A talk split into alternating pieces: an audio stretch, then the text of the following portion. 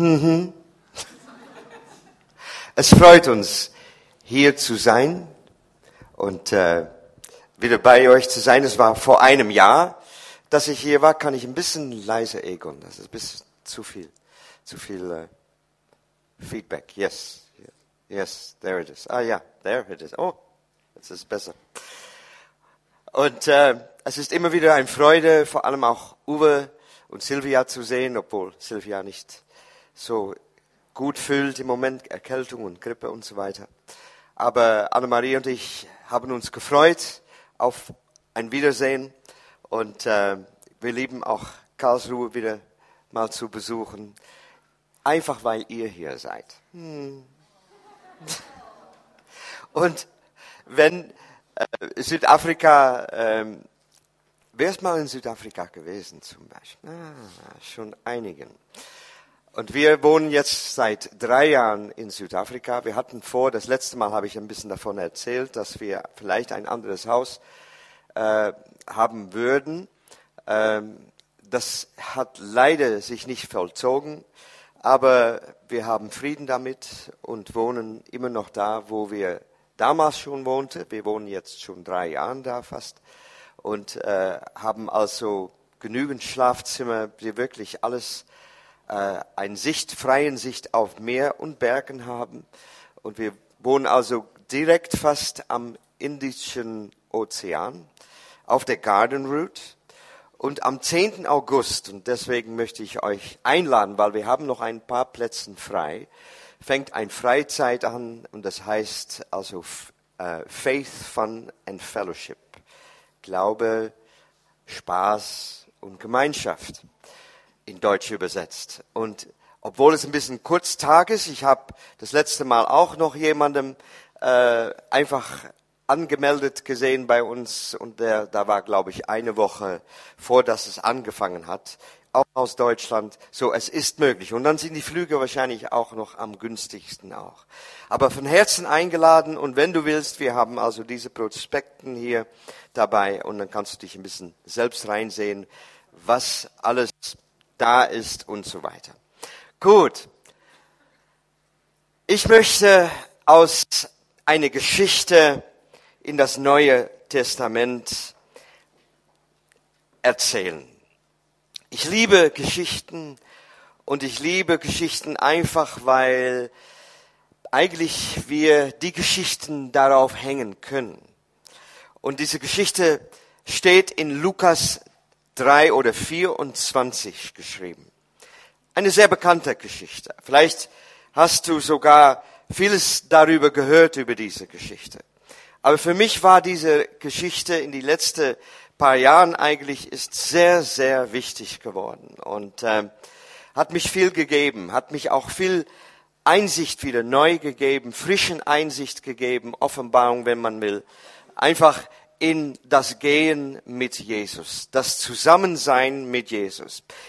Ich werde einfach anfangen, damit wir äh, auch wissen, wohin wir sind. Ich lese erstmal diese Geschichte vor, so wie es ist. Vers 13.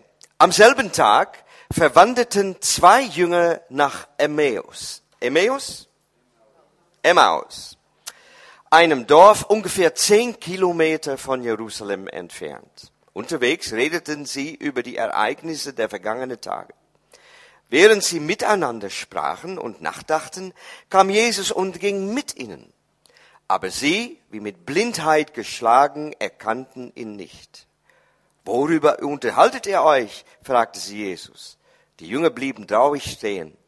Und verwundert bemerkte Kleopas, einer von der beiden, ich glaube, du bist der Einzige in Jerusalem, der nichts von den Ereignissen dieser letzten Tagen gehört hat. Na, was ist dann geschehen, wollte Jesus wissen. Hast du dann etwa nichts von Jesus gehört, dem Mann aus Nazareth? antwortete die Jünger.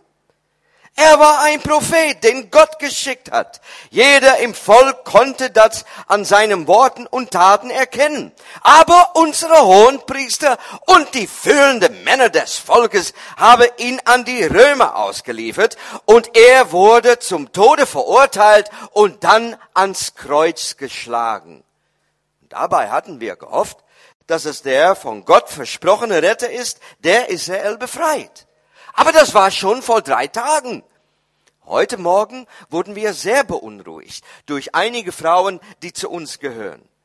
Schon vor Sonnenaufgang waren sie zum Grab gegangen, aber der Leichnam Jesu war nicht mehr da. Die Frauen erzählten ihnen, sei, haben, sie haben einen Engel gesehen. Und die sagten, Jesus lebt.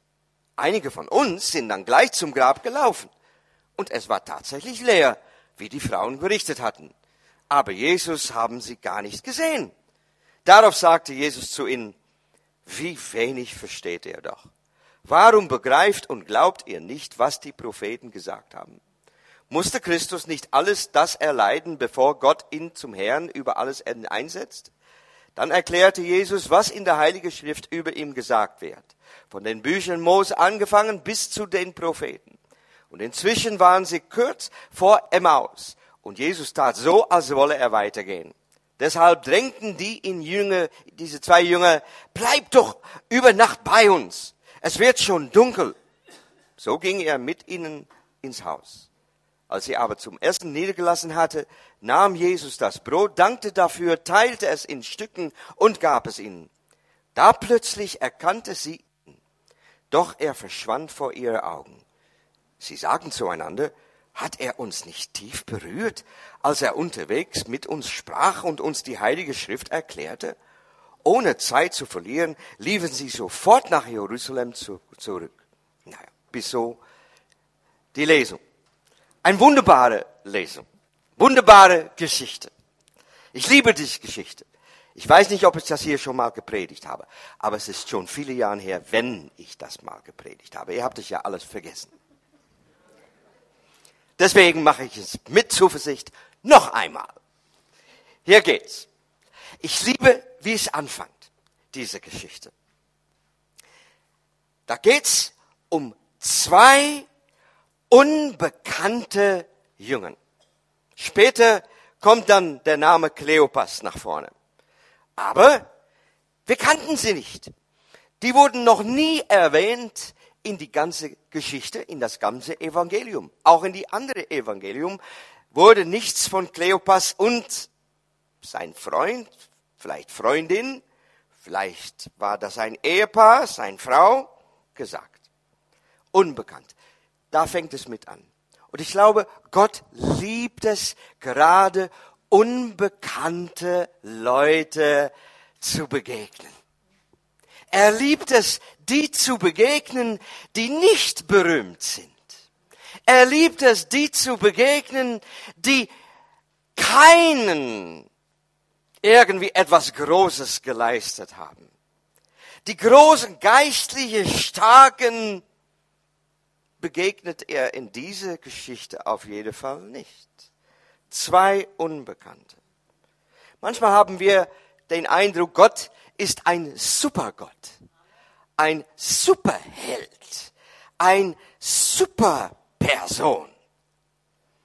Aber das liebe ich wie er sich hier auch offenbart. Nicht als ein Supergott, aber jemandem, der gerade der, der eigentlich unbekannt ist, begegnet. Das spricht von mir, für mich, von jemandem, der die Kleinen sieht. Ich bin froh, dass er die Kleinen sieht. Weil ich bin ja auch nicht groß ich bin froh, dass er die gerade nichts zu bedeuten haben, die meinen, was hab ich wohl zu geben im Leben? Gerade die begegnet er. Gut. So fängt die Story eigentlich an. Und dann geht es weiter. Unterwegs redeten sie über die Ereignisse der vergangenen Tagen. Was war denn alles geschehen? Später in der Geschichte kommen wir da hinten, über welche Ereignisse sie dann geredet haben. Aber es war klar, dass sie gestresst waren. Es war klar, dass sie also Schwierigkeiten damit gehabt haben. Es war klar und wird auch klar während dieser Geschichte, dass es wichtige Ereignisse für denen waren. Und das hat sie so gefangen genommen, kann man sagen, dass sie kaum bemerkt haben, dass jemand bei denen war, neben ihnen mitgegangen ist. Man muss sich das vorstellen, man geht nicht im Auto in der Zeit, aber man lief kilometers lang. Und jemand hat sich dazu getan, und dann steht hier, aber sie, wie mit Blindheit geschlagen, erkannten ihn nicht. Andere Übersetzung geht so. Ihre Weltschau hat sie zurückgehalten, ihm zu sehen.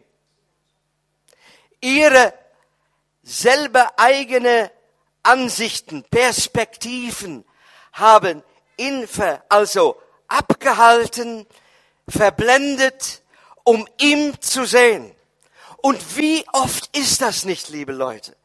Wie oft ist Jesus viel mehr da, als wir meinen.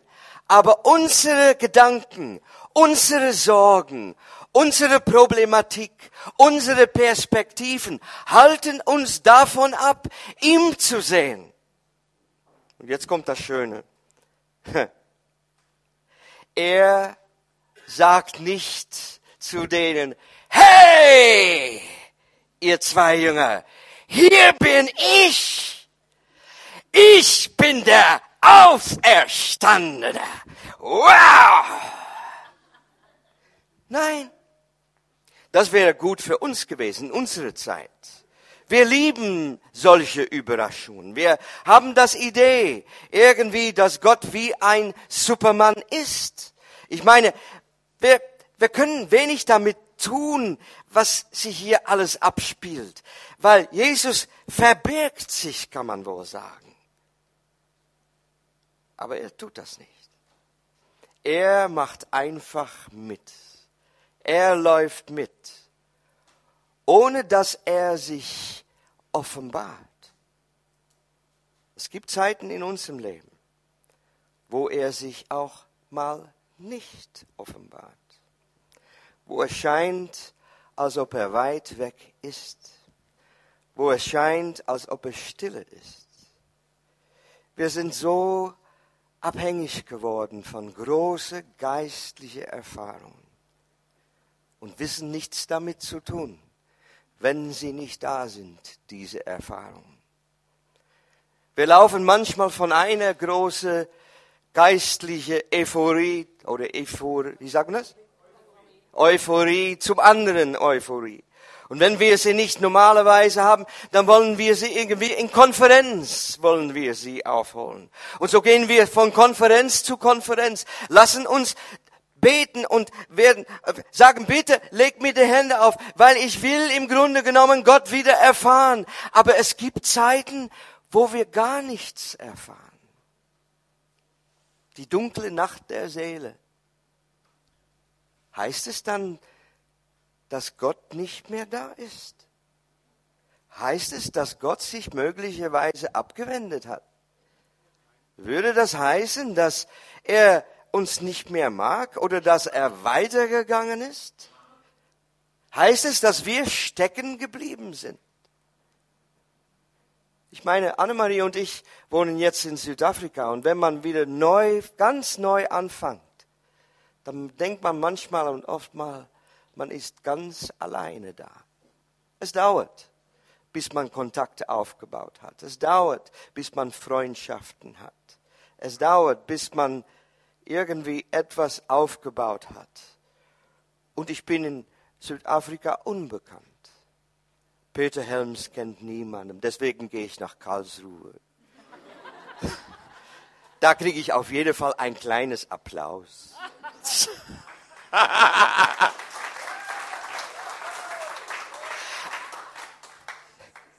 Aber da kennt niemand mehr. Und manchmal gibt es in unserem Leben, wo wir denken, wir sind allein. Aber wie in der Geschichte sich weiter offenbart, sind wir ja gar nicht so allein. Genauso wie die Jünger nicht allein waren. Okay, wir gehen weiter. Und ich liebe, was Jesus dann, wer er sich offenbart. Er läuft mit denen.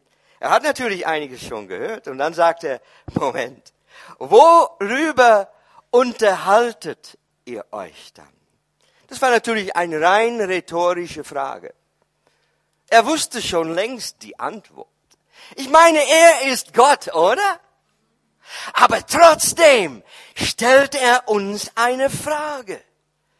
Und ich glaube nicht so sehr, weil er interessiert ist an die Antwort, in dem Sinn, dass er gerne eine Antwort hat auf eine Frage, die er nicht wusste, weil er weiß ja alles. Aber da drin ist Gott so wunderbar. In diesem Fall fragt er diese zwei Jünger eine Frage, die einfach wichtig ist, dass die Jünger überhaupt wissen, dass sie das fragen. Weißt du, ich habe gemerkt, als Christen, vor allem als charismatische Christen, trauen wir uns kaum Fragen zu stellen. Wir trauen uns nicht, Fragen zu stellen über unserem Glauben. Wir trauen uns nicht, einfach das mal zu befragen über, wer dieser Gott eigentlich ist. Wir haben immer gelernt, von der Kanzel zu hören, was wir glauben müssen. Und so verhalten wir uns auch. Am liebsten wollen wir, dass jemand uns sagt, was wir glauben sollen. Und dann brauchen wir weiter dann auch keine Gedanken darüber zu machen. Stimmt's? Es ist am einfachsten, wenn der großen Propheten, den großen Apostel oder irgendwie ein großer Namen uns sagt, wo es lang geht. Und damit verhalten wir uns genauso wie das Volk Israels damals. Weil Gott wollte so zu dem Volk sprechen, aber das Volk wollte Gott nicht hören. Und wiederhin lädt Gott uns ein, dass er zu uns redet. Er liebt es, gerade mit die Unbekannten zu reden. Wir brauchen nicht zu warten, bis ein Prophet zu uns kommt, um die Stimme Gottes zu hören. Wir brauchen nicht nach Amerika zu fliegen, weil da vielleicht die meisten Propheten wohnen. Ich weiß nicht, was mit den deutschen Propheten geschehen ist. Sind wahrscheinlich alle umgekommen beim Reformation. Aber ich weiß es nicht. Ich krieg so den Eindruck, alles aus Amerika ist echt.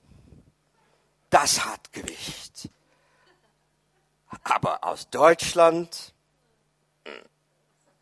vielleicht aus Holland. Aber auch Holland. Na, das ist nicht groß genug. Stimmt das? Nein, das stimmt nicht.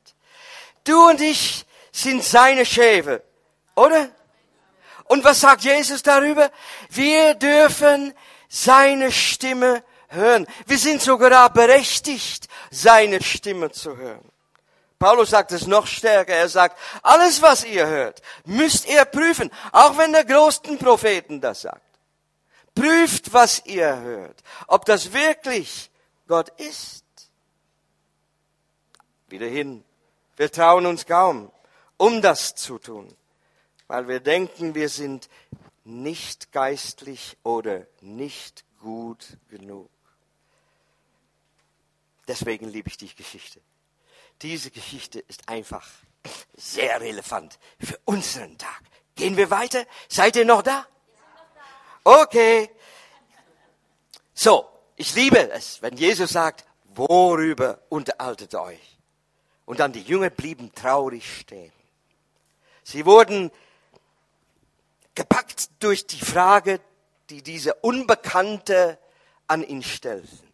Und verwundert bemerkte Kleopas, eine von der beiden, und er musste mal denken, zu wem er da redet. Überleg dir mal. Ich glaube, du bist der Einzige in Jerusalem, der nichts von diesen Ereignissen der letzten Tage gehört hat. Zum wen sagt er das? Das sagt er zum Hallo? Er sagt das zu Jesus. Aber er wusste es nicht, dass er zu Jesus sah. Und ich liebe wiederhin diese, diese Reaktion von Jesus her. Weil der Jesus sagte dann, na, was ist dann geschehen? Ich liebe es. Er sagt nicht, du doofer Dummkopf.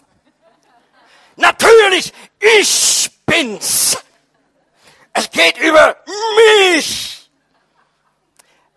Eines merke ich auch in dieser Geschichte, dass Gott sich nicht überheblich benimmt. Steht geschrieben, Liebe ist nicht hochmütig, überhebt sich nicht, spricht nicht von sich selbst. Liebe ist anders. Liebe ist interessiert. Und so merkt man auch in dieser Geschichte, Jesus begegnet uns auf unsere Ebene. Heutzutage habe ich eine große Sorge, dies ist meine Sorge, dass die meisten aus den verschiedenen Kreisen, außer in Karlsruhe, die Christen aufrufen, um mehr geistlich zu sein. Wir reden konstant über das Übernatürliche. Wir reden konstant über das, was man in die Himmelwelt alles erfahren kann. Ich habe mal jemandem zu mir gekommen mit einer Frage und er sagte, Peter, was heißt es eigentlich, um wirklich geistlich zu sein? Spontan kam die Antwort, zu entdecken, wer du bist als Mensch. Echte Geistlichkeit ist wieder Mensch zu werden. Wozu ist Jesus gekommen? Um uns irgendwie aufzuheben, damit wir geistliche Supermänner und Superfrauen, so eine Art Gladiatoren oder, oder Gladiators oder, oder, wie sagt man das, äh, der, der Superman, der, der äh, Arnold Schwarzenegger, äh, hä? ein Terminator zu sein? Also will Gott und hat Gott uns berufen, die geistliche Festungen runterzureißen mit unserer geistlichen Waffe.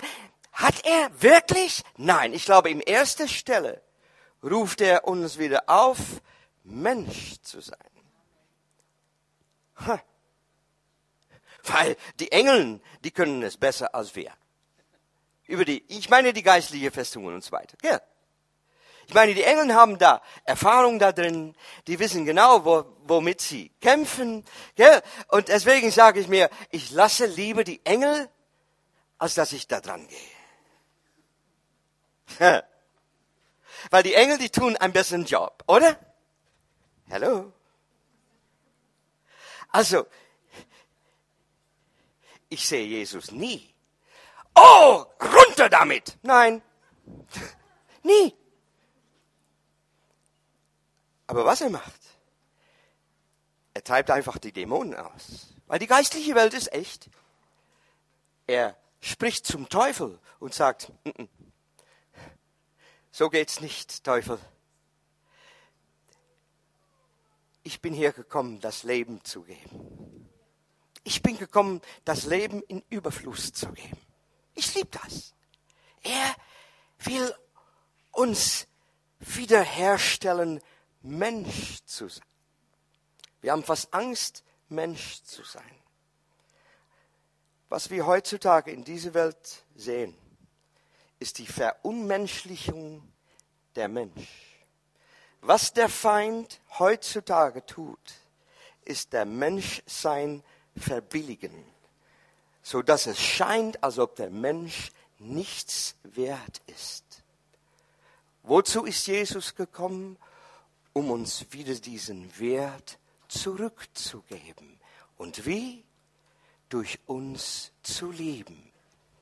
Schaut. Die Geschichte geht weiter. Seid ihr noch da? So, er fragt, was ist dann geschehen? Und dann haben die Jünger gesagt, wieder hin, muss man sich überlegen. Die reden nach, zu Jesus und mit ihm, ohne es zu wissen. Hast du etwas nichts von Jesus gehört? Hm. Dem Mann aus Nazareth? Er war ein Prophet, den Gott geschickt hat. Jeder im Volk konnte das an seinen Worten und Taten erkennen. Aber unsere Hohepriester und die führenden Männer des Volkes haben ihn an die Römer ausgeliefert. Er wurde dann zum Tode verurteilt und dann ans Kreuz geschlagen. Dabei hatten wir gehofft, dass er der von Gott versprochene Retter ist, der Israel befreit. Und jetzt kommt, sagen wir in Holland, die Affe aus dem Mau. Ärmel. Der Affe aus dem Ärmel. Das ist ein typisch holländisches Sprichwort. Deutsch kannst, kannst das nicht. Was sagten die Deutschen? Wie? Ah, ich liebe Affe besser. Affen sind einfach besser, weil wir haben Affen zu Hause bei uns in Südafrika und manche kommen aus Ärmel. Und hier haben die zwei Jünger die Katze aus dem Sack oder die Affen aus dem Ärmel. Was war dann die Affe? Was war dann die Katze? Was war dann das echte Problem? Das echte Problem, was die Jünger gehabt haben, war einfach dieses, dass sie gehofft und gedacht haben. Drei Jahre lang haben sie mit Jesus ganz eng verbunden. Vielleicht von Abstand von diese Jünger hören wir kaum etwas, aber es wird ganz deutlich, dass auch diese Jünger Jesus kannten. Und diese Jünger haben mindestens für ein Jahr, vielleicht zwei, vielleicht drei Jahren zusammen mit Jesus all das erlebt, was Jesus gesagt hat und getan hat. Wunder und Zeichen und alles Mögliche. Und das war alles sagenhaft. Und natürlich haben die gehofft und gedacht, dieser Messias, dieser Jesus Christus wird eines Tages die Römer also überwinden, sie zernichten und dann aufstehen als König. Mit uns als seine Jünger zu rechter und linker Seite. Klar, das gehört dazu. Deswegen sind wir so froh, dass wir zu dieser Innengruppe, Innenkreise gehören. Wir wollen immer gerne zu Innerkreise gehören, oder? Man muss irgendwie zugehören, stimmt's?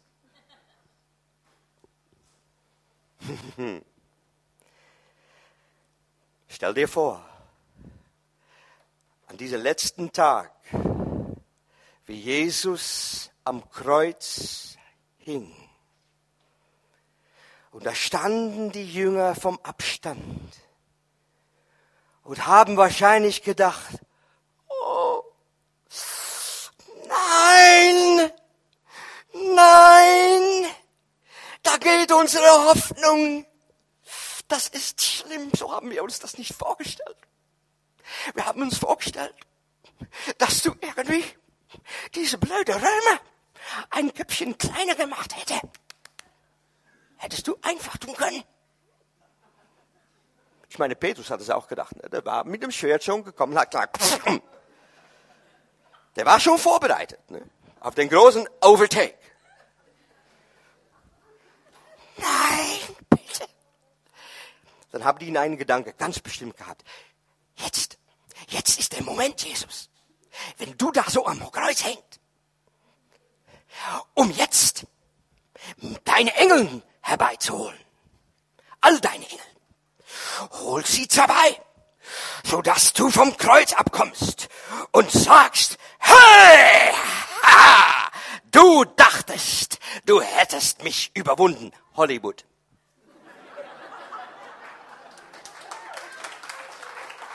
Hollywood. Aber es gab da noch kein Hollywood. Da gab es nur Wood. Nur Wood. Und da dran hing er.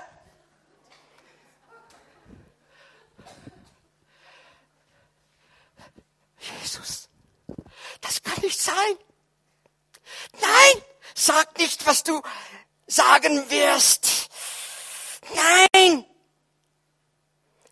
Und dann hat er es gesagt. In deine Hand befehl ich meinem Geist. Für die Jünger hat Jesus versagt. Das Kreuz war das größte Versagen aller Zeit. Das Kreuz war das größte Versagen aller Zeit.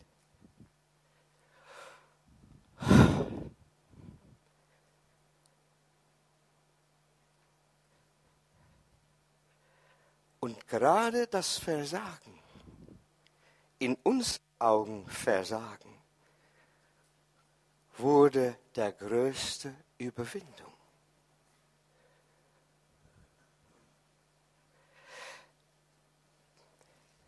Manche fragen, wer ist Gott eigentlich? Wie sieht er aus? In Facebook musst du dein Profil anmachen. Das heißt, du musst schreiben, wer du bist, wo du geboren bist und so weiter, wie alt du bist. Brauchst du alles nicht zu sagen, aber das kannst du sagen. Das heißt ein Profil. Ist das auch ein deutsches Wort? Die Frage ist, was ist das Profil von Gott? Wie sieht's aus? Ich habe schon gesehen, wir denken vielleicht der Löwe von Judah. Interessanterweise, Johannes hat damals diese Offenbarung gehabt. Und da hörte er etwas vom Löwe. Er schaute um und was sah er? Das Lamm. Nicht die Löwe. Wir haben Löwen bei uns, nicht im Garten, aber in unseren Safaris. Und wir haben gesehen, wie eine Löwe gerade sein, sein Prey, was sagt man zum Prey? Sein Opfer verschlungen hat. Blut an seine Zähnen. Sah nicht schön aus? Und ich dachte, viele Christen denken vielleicht, dass Gott auch so ist. Ein gewalttätiger, gemein zu seinen Feinden allerdings. beängstigende Gott. Aber so sieht Gott nicht aus. Das Profil von Gott ist der Gekreuzigte.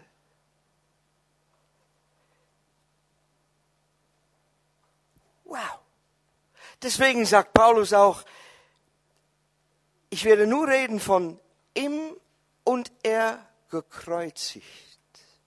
Das war das Profil. Das war ein Torricht. A foolishness für die Welt. Wir haben das irgendwie nie kapiert als Menschen. Wir dachten immer, auch durch die Kirchegeschichte, wir müssen das Christentum aufdrängen. Und wenn es nicht liebevoll geht, dann machen wir genauso wie ist das damals und jetzt. Wo kommt das her? Das kommt her von ein Bild, was wir haben von Gott, der gewalttätig ist. Aber er ist nicht gewalttätig. Er ist das Lamm Gottes, der kein Wort zurückspricht an seine Ankläger, der nichts sagt, nur was er sagt am Kreuz ist, Vater, vergib denen, weil sie wissen nicht, was sie tun. Wow! Das ist unser Gott. Nicht der Große und Mächtige. Klar ist er groß. Größer als je jemandem überhaupt denken könnte. Natürlich ist er mächtig, aber seine Macht besteht nicht in Manipulation, nicht in Gewalt, nicht in andere Menschen zu kontrollieren und zu unterdrücken, sondern seine Macht ist die Liebe. Wow, seine Macht ist Liebe. Und was ist Liebe? Freundlich, geduldig, Hilf mir. Langmütig. Sanftmütig. Hm? Geduldig. Nicht nachtragend. Hm? Freundlich. Siehst du in dieser Liebe irgendwie Superman? Arnold Schwarzenegger. Bruce Willis. Siehst du irgendwie diese Gewalt, die wir vielleicht am liebsten als Menschen uns anmessen möchten und sagen, ja, zusammen mit dir, Jesus, werden wir herrschen in deinem Reich. Und dann haben wir unsere Vorstellung und jetzt machen wir mal kurz und ganz klar und zackig all die, die, die schlimm sind,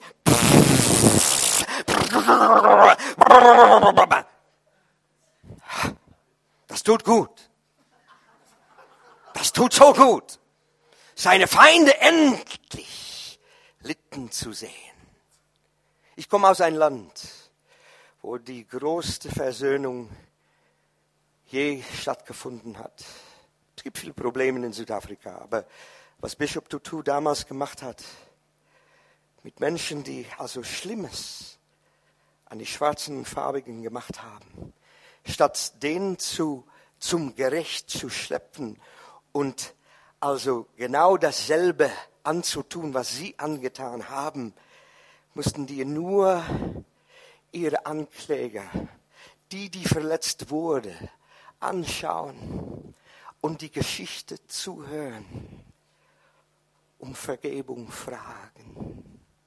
Und das war das Gericht. Das geht bei uns Menschen ja nicht. Wir sagen immer noch Auge um Auge, Zähne um Zähne. Aber Jesus ist anders. Und das sieht man hier so deutlich. Seid ihr noch da? Ich weiß, es ist eine schwere Pille. Aber steht da.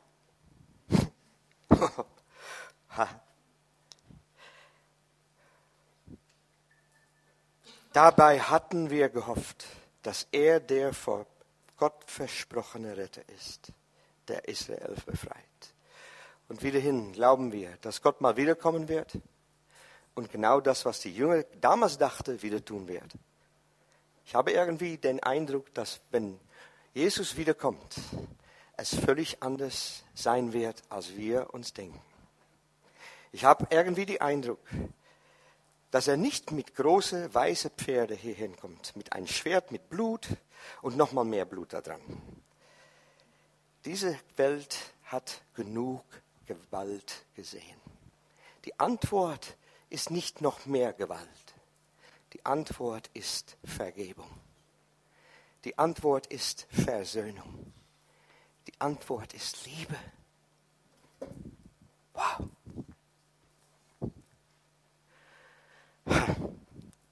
Ich liebe das auch, was dann kommt.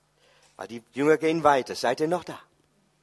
Heute Morgen wurden wir sehr beunruhigt durch einige Frauen. Okay, Männer, wer ist mal beunruhigt worden durch Frauen? Eine andere Übersetzung sagt, verwehrt. Wer ist mal verwehrt worden durch Frauen? Als Männer. Okay, nur eins, nur zwei. Okay, gut, Tilo, du bist auf jeden Fall ehrlich. Wir wissen es alle. Die Männer denken anders als Frauen. Auch das ist wichtig in dieser Geschichte. Die Frauen haben etwas, was wir Männer nicht haben. Wir haben also, wir sind sehr beeinschränkt. Ihr kennt das ganz wahrscheinlich. Wir denken in Boxen. In, wie sagt man das? Ein Schachtel. Wir denken in Schachtel. Schachteldenken. Ne? Annemarie und ich fahren viele tausend Kilometer zusammen. Auch wenn wir heute wieder zurück nach Holland fahren, 500 Kilometer wieder dazu. Oder 600. Und dann sitzen wir nebeneinander. Und natürlich, man redet, man redet. Aber manchmal rede ich auch gar nicht. Und ich sitze da und fahre. Und da sagt Annemarie, woran denkst du? Und da sage ich, an nichts. natürlich, an nichts. Jeder Mann braucht ein Nichtsschachtel. Jeder Mann braucht ein Nichtsschachtel. Man muss irgendwie mal in ein Nichtschachtel sein können. Deswegen habt die Männer, die dann natürlich auch ein bisschen größeres Haus haben, Garage haben oder, die haben unsere eigene kleine Zimmer gemacht mit unseren eigenen Tools und alles mögliche da drin, Hammer und alles, kann man schön basteln und so weiter. Das ist ein Nichtsschachtel. Man muss einfach da rein, weg von allem, von Verwirrung und sich mal in Nichtsschachtel. Das sind wir, oder? Alles machen wir. Deswegen, ein Mann kann sich nur auf das konzentrieren, was eben da ist. Eine Frau aber ist völlig anders. Eine Frau hat also Nudeln im Gehirn. Wir haben Schachtel im Gehirn, Frauen haben Nudeln im Gehirn. Und diese Nudeln, die haben alle Kontakt miteinander. Die sind ineinander Deswegen, wenn wir im Auto sitzen, Annemarie fängt an zu reden und dann hat sie etwas zu sagen und auf einmal sagt sie etwas und dann sage ich, wo kommt das dann her? Aber es kommt einfach Nudelgedanken. Es sind einfach Nudelgedanken, Spaghetti. Und dann sagen die Jünger, und wir sind auch dann gegangen, weil die Frauen haben gesagt, es war leer. Und dann haben die zwei Engel gesehen. Natürlich, die Frauen haben zwei Engel gesehen. Natürlich, weil die Frauen natürlich sehr, sehr Nudel. So, die sind die Jünger, die Männer sind auch dahin gegangen. Die sind zum Schachtel gelaufen. Und was haben die da gefunden? Ein leerer Schachtel. Ein Schachtel mit nichts da drin. Klar. Deswegen haben wir immer, wir brauchen diese Nichtsschachtel. Aber Jesus haben sie nicht gefunden. Und dann fängt Jesus darüber zu sagen, er sagt, ach Mensch, ihr seid ja so langsam im Glauben, so langsam. Und dann fängt er an, aus der Schrift von sich zu erzählen. Er nimmt die Bibel und aus der Bibel lenkt er all das auf das, was geschehen ist. Immer wissen die Jünger nicht, worüber Jesus echt redet. Aber innerlich haben die schon das Idee gehabt. Aha, aha, weil später bezeugen die das. Aber wussten nicht, was die damit anfangen sollten. Dann kommt der Punkt, wo der Jesus tut, als ob er weitergeht. Und Manchmal ist das auch bei uns der Fall, dass wir denken, Gott geht weiter, wir sind stecken geblieben, Gott geht weiter, was macht er dann weiter? Einfach weil er will, dass wir ihm einladen. Und so haben die Jünger ihm auch eingeladen und gesagt, bitte bleib doch bei uns, es ist schon dunkel. Und darauf hat Jesus natürlich gewartet. Er liebt es, eingeladen zu werden. So geht er mit ins Haus und dann macht er etwas sehr Schönes. Und das ist der Kern meiner Botschaft. Er kriegt das Brot und er bricht es und gibt es. Im Moment, dass er es gibt, öffnen sie die Augen von diesen zwei Jüngern. Willst du Gott erfahren? Erfahr ihm durchzugeben wie du gegeben worden bist, kannst du weitergeben. Und in dem Moment, dass du weitergibst, gehen die Augen auf. Wie Uwe gesagt hat, ohne zu predigen, ohne vielleicht etwas zu sagen, nur ein Mundspülung zu geben. Dem Moment, dass Liebe anfängt zu geben, was Liebe völlig ist, gehen die Augen auf. Und die Augen gingen auf. Die Augen sind uns aufgegangen. Warum? Weil anderen einfach uns etwas gegeben haben. Er hat sich selbst an uns gegeben. Hm, da gingen die Augen auf. Du musst dich vorstellen, hier sitzen die Jünger, Augen auf, endlich, nach viel, lange Stunden Reden, Sehen Sie, wer er wirklich ist. Und dann steht geschrieben, und dem nächsten Moment verschwand er. Er verschwundet, verschwindet, weg. Ich habe das mal gepredigt in Holland. Da stand jemand auf, hat gesagt, shit! Entschuldige für das Wort. Das ist ein englisches Wort, aber es ist okay. Stand, das ist unfair, hat er gesagt. Hat die Geschichte auch noch nie gehört. Ich habe gesagt, bitte bleib noch, aber der ging raus, ganz böse. Ich später wieder zurückgekommen und habe dann die Ende der Geschichte erzählt, weil dies ist, was dann kommt.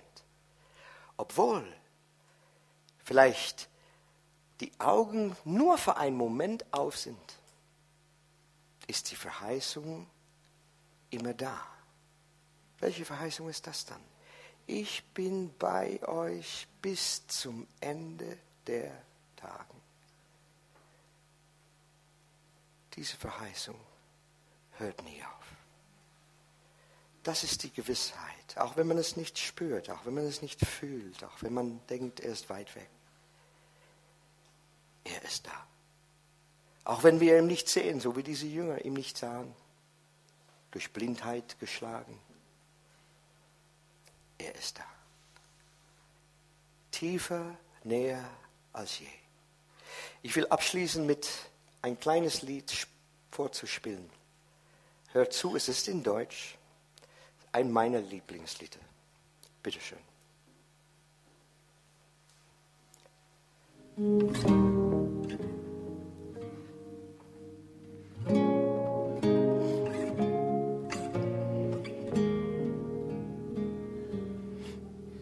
Verwundet, schwach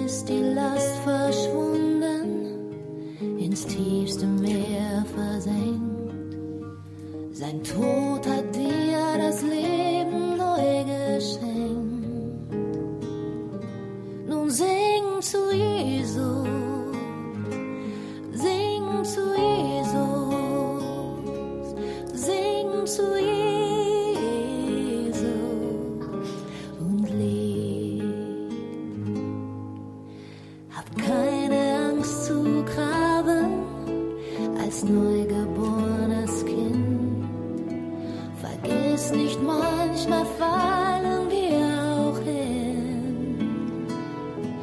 Dann fall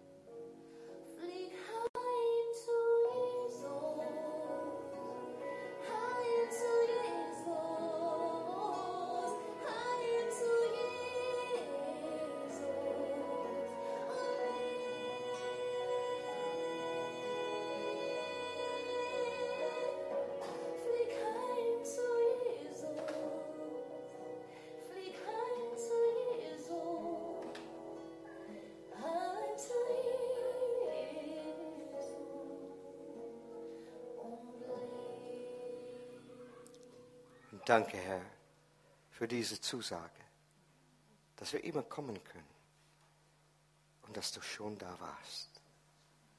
Segne uns so mit deiner Gegenwart. Auch wenn wir gehen in den Alltag, in diese Woche hinein. Mit aller Herausforderungen, aller Schwierigkeiten, aller Freuden, dass du dabei bist. Amen.